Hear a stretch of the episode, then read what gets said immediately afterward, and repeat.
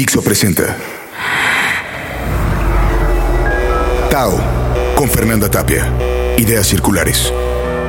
Una amiga y ex jefa se encontraba en Alemania precisamente cuando cayó el muro y eh, ella participó en esa gran fiesta, bueno, lo que se vio como una gran fiesta. Era una mexicana, además era conchera, danzante y ella dice que se puso las conchas, brincó y estuvo haciendo fiesta. Y después vieron la realidad, dijeron, híjole, pues, ¿qué pasó, verdad, con la caída del muro? Y otros cuentan que, por ejemplo, cuando se celebró ese gran concierto, el The Wall, eh, para festejar semejante acontecimiento, eh, lo que no vio mucha gente en el mundo era que estaban desalojando a cantidad de gente de casas que, bueno, ya no, no podían pagar porque era gente que normalmente no pagaba renta antes y ahora ya tenían que pagar renta y que lo iban a convertir incluso en los barrios más ricos de la zona. Nos llega eh, un libro llamado Voces y Ecos del Muro. La otra pronunciación ni me atrevo a hacerla, pero están con nosotros Gloria Ito, Hans Matern y el ingeniero Bechtold que nos platicarán un poco más de esto desde la óptica de quienes, bueno, realmente saben de lo que están hablando. ¿Quién quiere comenzar? Eh, eh, Gloria. A ver, bueno, primero Gloria. Platícanos un poco, Gloria, de, esta, de, de este suceso que conmocionó al mundo entero. Yo era estudiante en aquel entonces en Leipzig, que estaba en la RDA. Recuerdo que yo regresaba un 12 de noviembre, entonces un poco antes había caído el muro, pero apenas si me enteré de eso porque yo estaba realmente en los preparativos para regresar a México. Pero bueno, yo empecé a escuchar porque estuve en Leipzig, o sea, las manifestaciones las viví y también em, recuerdo que veía gente que me decían entre los alemanes, este año sí vamos a poder pasar a Hungría. Normalmente no los dejaban salir tan fácilmente a tantos. Entonces sí fue como que algo muy llamativo esto, pero nadie todavía sospechaba la caída del muro. De hecho, nadie se imaginó la construcción del muro, ¿no? Nos ah, decía que fue como de repente un muro que va creciendo y de un día para otro, en la noche a la mañana, pues ya no te puedes brincar de colonia, ¿no? Ni llegar a ver a tu familia que estaba del otro lado, ¿no? Bueno, y este, en este libro de Voces y Ecos del Muro lo hicimos en, precisamente en el decimoquinto aniversario de la caída del muro. Este es un libro bilingüe, en alemán es Die Mauer, Stimmen und Stimmungen, y en español Voces y Ecos del Muro. ¿Qué recopila? En este eh, somos 13 personas que escribimos, o sea, hay dos escritores que nos hicieron favor de escribir un pequeño relato y después los demás somos profesores o estudiantes, latinoamericanos todos, porque participa un cubano también, que fue compañero mío, él estudiaba filosofía en aquel entonces, en el año 88 en Leipzig también, y también nos, eh, entonces hizo, él escribió un artículo. Estos son artículos todos eh, que hablan de distintas formas de ver el muro. El primero, por ejemplo, es de Alberto Vital. Eh, tanto él como Severino Salazar recibieron el premio Juan Rulfo. Ellos son escritores y escriben un pequeño relato. El primero es El muro de Berlín, el segundo Encuentro con el muro de Berlín y el ingeniero Ernesto Bechtold es el que eh, escribe el día en que levantaron el muro y el día en que lo derribaron. Él posteriormente les relatará su anécdota, pues muy interesante porque él vivió la construcción y la caída del muro. ¡Wow! Wow, le damos, le damos palabra. A ver, venga para acá, ingeniero, por favor. ¿Cómo lo vivieron ustedes? Así que de un día para otro, sax, les levanten el. Acérquese bien para acá, ingeniero. Les levanten eso. No es, no es esa, eh, realmente es como lo imaginan muchas personas, que de un día a otro se hizo el muro. En sí esa era una frontera que ya existía, pues después de la Segunda Guerra Mundial, se hizo una frontera que tuvieron que ver pues Inglaterra, Estados Unidos, Rusia y todos los países que este, participaron en la Guerra Mundial. Y se dividieron Entonces según se dividieron en parte Alemania. Entonces la parte eh, que quedó eh, dividida de la parte rusa era la parte que era pues una frontera. Y esa frontera existía. Y ese el existir una frontera pues es no un muro, pero a lo mejor en muchas situaciones era una alambrada, un muro, una división, una división. Pero la situación de levantar el muro, el muro en sí ideológico, fue cuando se prohibió el cruzar esa frontera. Entonces O sea, no era. había bronca de cruzarla. Bueno, era, había con permisos, podía uno cruzar en ciertos puntos, porque pues era una alambrada y donde había una puerta se podía cruzar con un permiso. Y había las personas que vivían en el lado este y cruzaban al oeste.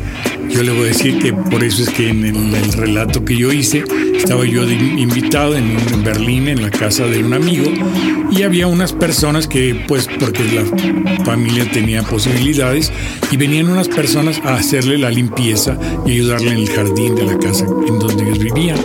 Y lo primero que nos dimos cuenta de que iba a pasar algo es porque ese día ya no cruzaron esas personas porque ya no tenían permiso. Entonces ese día es el que se levanta el muro, pero me entienden, no es levantar el muro Claro. físico de agarrar un ladrillo y ponerlo con mezcla y ponerlo, sino que era una frontera que se cerró. Entonces, al cerrar la frontera era levantar un muro, o sea, se cerró. Entonces, el levantar un muro físico no es ver un muro, que después poco a poco se fue haciendo para evitar, pues, mayormente el que se pasaran a través de alambradas, a través de... ¿Qué, través de- qué asunto o política internacional provocó que se diera ya la prohibición de... La prohibición directamente fue los problemas de que la parte eh, ocupada en, en todo el sector ruso pues estaba cruzándose muchas personas de uno y otra, como tenían un permiso, pues o pseudo permiso para ir en la, en la mañana y regresar en la noche, pues muchos ya no regresaban, entonces se quedaban, entonces dijeron esto está terrible, tenemos que hacer algo para cerrarlo y políticamente pues demostrarle al mundo que esto es la parte ocupada y que es nuestro territorio y que no va a haber de que se puede ir el que quiera a la parte Guau, eh, Entonces, eso. fue la parte política eh, hacia el público. ¿sí? ¿Qué pasó la noche en que se cayó el muro? O sea, que... Bueno, Ajá. Que ¿Qué- cayó después Bueno, de- cuando, cuando se hizo así, como que, que se dio una permisión. No, fue una cosa muy, muy, muy rara. Se lo voy a decir por qué, porque yo estuve unos 3, 4 días antes de la apertura total. En sí, por ejemplo, la, la República este, Democrática Alemana no hizo ninguna publicación ni ningún eh, Aspaviento, nada. eh, carros en la calle diciendo se va a abrir y ya no va a haber nada, sino fue una cosa muy peculiar porque nada más en ciertos niveles dijeron se retiran de todos los pues- puestos de supervisión y de, y de revisión y, y las personas se retiraron. Entonces las personas que uno y vivían en el lado y de repente pues eso no había nadie, o sea, no es posible, ¿no? A ver, cruza, no, no, cruza, pues, ya me van a dar un Me van a balazo. balear, claro, Entonces, pero entonces cosa. sin nada existía mentalmente, pues psicológicamente y todo ese muro. Que no es muro, o sea, es muro lo decimos Claro. por decir a esa barrera infranqueable que el que muchos que se murieron trataban de cruzarlo físicamente. Pero en el momento que se retiraron, no es que se cayó el muro, sino se quitaron ellos de esa Se quitaron de las garitas y ahí pasa el que entonces quiera. pasaba caminando la gente y no lo creía. O sea, cruzaban Wow. se regresaban y decían, no es posible, esto es, esto es ilógico. ¿no? Wow. Entonces, es esa sensación que lo viví pues estando ahí, porque nos avisaron, yo estaba trabajando. yo El ingeniero, usted se fue a echar una paseadita al otro lado, aunque sea unos Sí, metros. sí, no, bueno, yo estuve varias veces, pero le comentaba que yo estaba trabajando y dijeron, fíjate que este, no, en Alemania en sí, en Berlín, no se decía se cayó el muro, sino decían, ¿saben qué? Se liberaron las garitas, los, los cruces. Wow. Entonces veíamos que, que fuimos a estar cerca y empezaban a cruzar unos cuantos, pero unos cuantos incrédulos o crédulos de decir, sí puedo cruzar. Pero la mayoría no cruzaba porque tenían miedo. ¿Y qué pasó cuando ya agarraron Bueno, empezó más, ahora- empezó a tomar un auge, un auge, y fue una, una feria de durante 8 o 15 días que pasaban miles y miles de personas con sus coches, con sus cosas, con sus familias, con todo, y muchos todavía no lo creían. Aún así, después de 8 días, todavía no lo creían. Porque era demasiado esa, esa. Imagínense vivir 20, 30 años con ese muro Claro. y de repente que no existe, pero sí existe, ¿no? Hans, ven para acá, tú también colaboraste, escribiste para esta publicación. La situación eh, la noche del día 9 de noviembre de 1989 fue un poco más dramático de lo que acabamos De de, que sí. oírlo. Em, en las semanas antes, en los meses antes, se había formado un movimiento en Alemania Oriental que nosotros llamamos una revolución pacífica. Los alemanes eh, tenemos la fama de ser tan ordenados que hubo alguien que dijo antes de que los alemanes hagan una revolución, pasan una ley en la cual se dice cómo se hace una revolución. no fue tan exagerado, pero esta revolución fue un movimiento muy pacífico, sin muertos y sin heridos. Y la noche misma se dio de una forma muy peculiar porque el portavoz del gobierno de Alemania Oriental apareció en una conferencia de prensa como a las 10 de la noche y anunció que el gobierno había decidido darle libertad al pueblo de salir del país, de salir de un lugar enmurallado, algo como una cárcel. Es decir, el gobierno sí anunció a los que quedaban dentro que por fin podían ir al occidente. Él no tenía consigo algo para anunciar qué día, bajo qué forma, y esto precisamente le preguntó un periodista italiano. Díganos, señor portavoz, a partir de cuándo entra en vigor esta libertad para la gente de aquí. Y el señor, no teniendo los papeles, se volteó, miró a su asesor más cercano, le preguntó y este dijo, pues de inmediato. Entonces el señor se volteó y dijo, de inmediato. Esto lo vieron los alemanes orientales en la tele y se fueron, salieron de sus casas en Berlín Oriental a ver si era cierto, se fueron al muro y en el muro estaban los soldados y policías que vigilaban el muro. Claro. Llegaban no docenas, sino centenares y miles de personas que habían visto esto en la tele o lo habían escuchado de sus amigos, de sus vecinos. Es decir, la policía y el militar de Alemania Oriental se veía en una situación que solamente había dos posibilidades, o usar la fuerza o no usarla y dejar pasar a la gente. Y existe, existe la historia de un oficial en un punto en el muro que sin tener órdenes, que era algo, digamos, para cualquier soldado y para cualquier policía del mundo, algo muy grande de tomar una decisión tan importante sin haber recibido una orden. Ellos precisamente no querían causar lo que habían causado los chinos medio año antes matando a los manifestantes. Esto es porque esta fue una revolución pacífica, pero sí con tintes bastante dramáticos.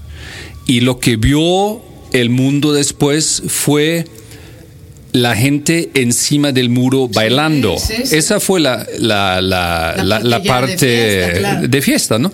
Pero sí hubo momentos muy, muy dramáticos en los cuales muy poca gente tomó decisiones que cambiaron al mundo. Wow. Y ustedes todos estaban de- del lado oeste, o sea, no del lado ruso. Yo soy un, eh, como se dijo en alemán, Bessi, yo soy del occidente. Yo nací en Bonn, en la pequeña ex capital de Alemania Occidental. Y um, les cambió la vida también a aquellos eh, que estaban encerrados en el bloque soviético, como quien dice, porque para ellos sí fue duro. Muchos no ganaban en sí un sueldo porque tenían todo subsidiado por el gobierno y entrar de golpe y porrazo al mundo capitalista, por ejemplo, sí fue fuerte, ¿no? Nosotros los alemanes sabemos que fueron más los alemanes orientales que lograron la caída del muro, que lograron la reunificación que los alemanes occidentales. Porque para nosotros los occidentales la situación fue mucho más fácil, mucho más agradable. Fueron los alemanes orientales y fue... En la historia hay situaciones en las cuales un personaje cambia todo y em, en los años antes de los, del 89 y em, sobre todo en el 89 fue el entonces presidente soviético, Mikhail Gorbachev. Claro. Si él hubiera dado órdenes de usar los tanques y las mitralletas en contra de los manifestantes, el gobierno en Alemania Oriental lo habría hecho. No dio estos órdenes, el gobierno de Alemania Oriental al final no usó las armas. Hay películas sobre estas muy dramáticas, muy importantes. Em, y al final, los alemanes orientales, habiendo logrado esto, tuvieron que cambiar su vida de una manera radical, sobre todo si comparamos esto con lo que pasó con nuestras vidas, los occidentales. De hecho, no fue la reunificación de dos estados, sino la adhesión de cinco partes, regiones de Alemania Oriental, a la existente República Federal de Alemania. El estado de hoy no se llama Alemania Reunida, se llama República Federal de Alemania, que fue nuestro estado. Sí hubo cambios, por ejemplo, el, la sede de gobierno ya no es Bonn, sino es Berlín. Claro. Sí hubo cambios, pero la vida diaria de los alemanes orientales cambió de manera muy, muy fuerte. ¿Se les apoyó para que no vivieran en extrema pobreza y lo que se ubicaban? Pues sí, existen cifras fantásticas. El dinero que se envió de Alemania Occidental a Alemania Oriental son, es mucho, es mucho, mucho dinero. Estamos hablando de millones de millones de primero marcos alemanes y después euros. Sí es cierto que fue una gran ayuda, pero al final la gente tuvo que adaptarse ellos mismos. Y esa es una cuestión de generaciones. Cuando uno ya lleva 40, 45, 50 años, la vida está hecha y es muy difícil cambiar. Es decir, esa es la generación que sufre más y a lo mejor siente más nostalgia. Los jóvenes, sí, ellos han cambiado muy fácilmente. Claro. Ese es algo muy humano. um, y sí hay que reconocer la gran labor de los alemanes orientales de adaptarse a este cambio. No hay mucha gente en el mundo que viva cambios así tan drásticos. Y tan, tan rápido, vamos, como tú dices, tan drástico. Al punto de vista de ustedes, y el que quiera contestar, estamos en una espiral terrible en México de violencia que no se había visto nunca, ¿no? Este, ¿Ustedes qué creen que pueda hacer? Porque para nosotros y para muchos de los habitantes también nos tiene enmudecidos, ¿verdad? ¿Qué creen que haga falta aparte de organizarnos? ¿Qué harían, ingeniero? ¿Usted qué cree que haga falta? ¿Qué podemos Bueno, hacer? Es que todo en México y mucho de las cosas que se hacen en México se hacen sin hacer planes de. O sea, los planes tienen que ser no a seis meses ni a sexenios, sino tienen que ser a mucho más largos plazos. Si el gobierno mismo tuviera un plan concreto desde cero hasta concluir, terminar con el último reducto de un terrorista que es lo que hace en, en México, porque aquí no son este, narcotraficantes, son terroristas, porque eso es lo que se ha vuelto ahorita el, narcotráfico. El narcoterror, ¿no? Claro. Exactamente, entonces si hubiera un plan, decir, O sea- tenemos que hacer uno, dos, tres, Pero ya ve que entra otro presidente y pues se echa por Por ojo lo del anterior. ¿Usted cree que debería de haber una reelección, por lo menos una y no más? No, no, no, no, no son reelecciones. Los planes no son las personas, son los planes. Pero es que aquí el que llega tumba todos los planes del anterior. ¿verdad? Pero eso es lo que sí nos pasa en México. Y eso es en todo. Eso es en todo, en la vida de cada persona. Hacen un plan de a lo mejor un día o dos. Y, Y no a la- y no no a a futuro. futuro. Nadie planea, tampoco voy a, a ganar tanto, voy a comprar tal cosa y en 20 años tendré mi casa y mi coche. Y esto. Esos planes ya ni se pueden hacer, ingeniero. Sí, sí, Ah, sí. no, sí, se- no, sí, todo se puede.